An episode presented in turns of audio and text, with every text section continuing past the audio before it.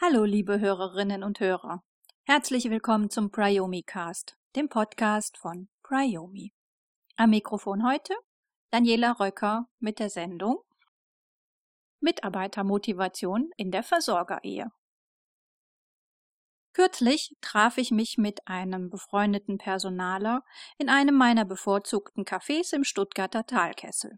Nachdem wir den ersten Biomilchschaum vom fairen Milchkaffee geschlürft hatten, fing er an, laut zu wehklagen. Sein Team sei durch nichts zu motivieren. Keine Innovationsforderung, keine kreative Bespaßungsmaßnahme hätte auch nur ansatzweise den erwünschten ROI. Der Umbau von Einzelbüros zur stylischen Arbeitslounge zeige keine Wirkung. Und selbst die Androhung von 360-Grad-Feedbacks würde nur Schulterzucken auslösen. Was ist da passiert? Ein Phänomen, welches sich häufig in Konzernen zeigt. Man nennt es fehlende emotionale Bindung oder auch die Versorgerehe. Sie kennen das aus Ihrem privaten Umfeld. Er, Typ Alpha-Tierchen, lauter Hans Dampf in allen Gassen, Weber-Grillinhaber und Welterklärer. Sie, Typ mädchenhafte Grazie mit klassischem Stil, nicht so auffällig und vorzüglich als vorzeigbares Accessoire tauglich. Das Modell existiert selbstredend auch umgekehrt. Er, Typ introvertierter Sachbearbeiter, sie, die zupackende, trinkfeste Partylady mit ausgeprägtem Mutterinstinkt. Die Konstellationen ließen sich beliebig und auch weniger klischeehaft erweitern. Eine solche Verbindung entsteht durch divergierende Erwartungshaltungen der beiden Parteien, die sich im kleinsten gemeinsamen Nenner treffen, einem gemeinsam geschlossenen Vertrag. Die eine Partei gibt sich als Kümmerer und Versorger, die andere Seite erwartet genau diese Versorgung, um sich außervertraglich amüsieren zu können. Mag am Anfang beiderseits noch ein Anflug von Zuneigung vorhanden sein, schwindet diese mit zunehmendem Alterungsprozess und abnehmender Wertschätzung.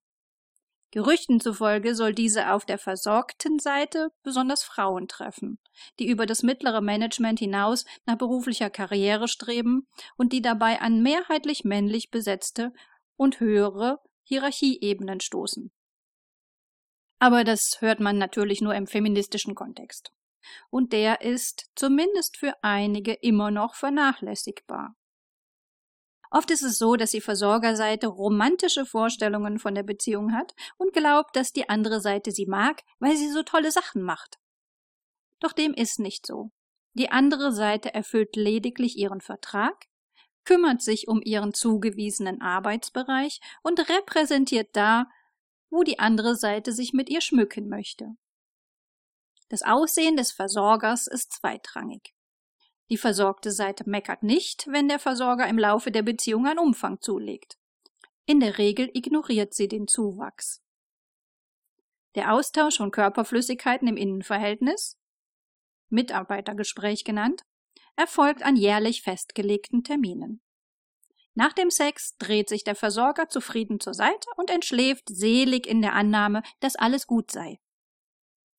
Kinder entstehen in dieser Ehe nicht, da die Versorgerseite weder Zyklus noch Eisprung der Versorgten kennt. Aber das ist nicht schädlich, denn der Versorger ist der Selbstreproduktion fähig. Dazu fördert er interne Start-ups und nennt sie Intrapreneure. Eine solche Ehe kann eine langlebige Sache sein, denn es gibt klar abgegrenzte Rollen auf beiden Seiten.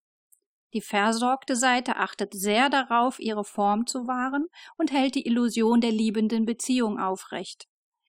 Gleichzeitig sitzt sie selbst der Illusion auf, dass der Versorger ihr Sicherheit bietet. Sie bleibt bei ihm, auch wenn im Laufe der Beziehung die Erwartungen aufgrund von Realitätserfahrungen sinken.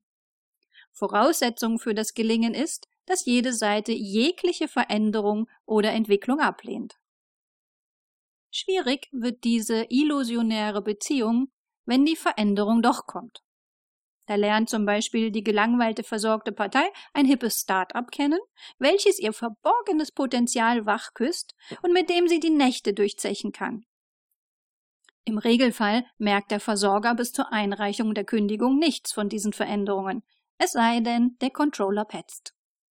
Dann sagt der Versorger Sätze wie Ach, ich hatte ja keine Ahnung, dass es Ihnen bei uns nicht gefällt.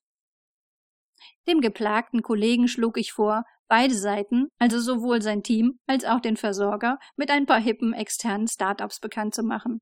Eine Ménage à trois soll ja manchmal müde Beziehungen beleben.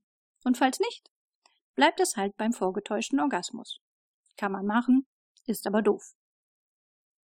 Soweit für heute.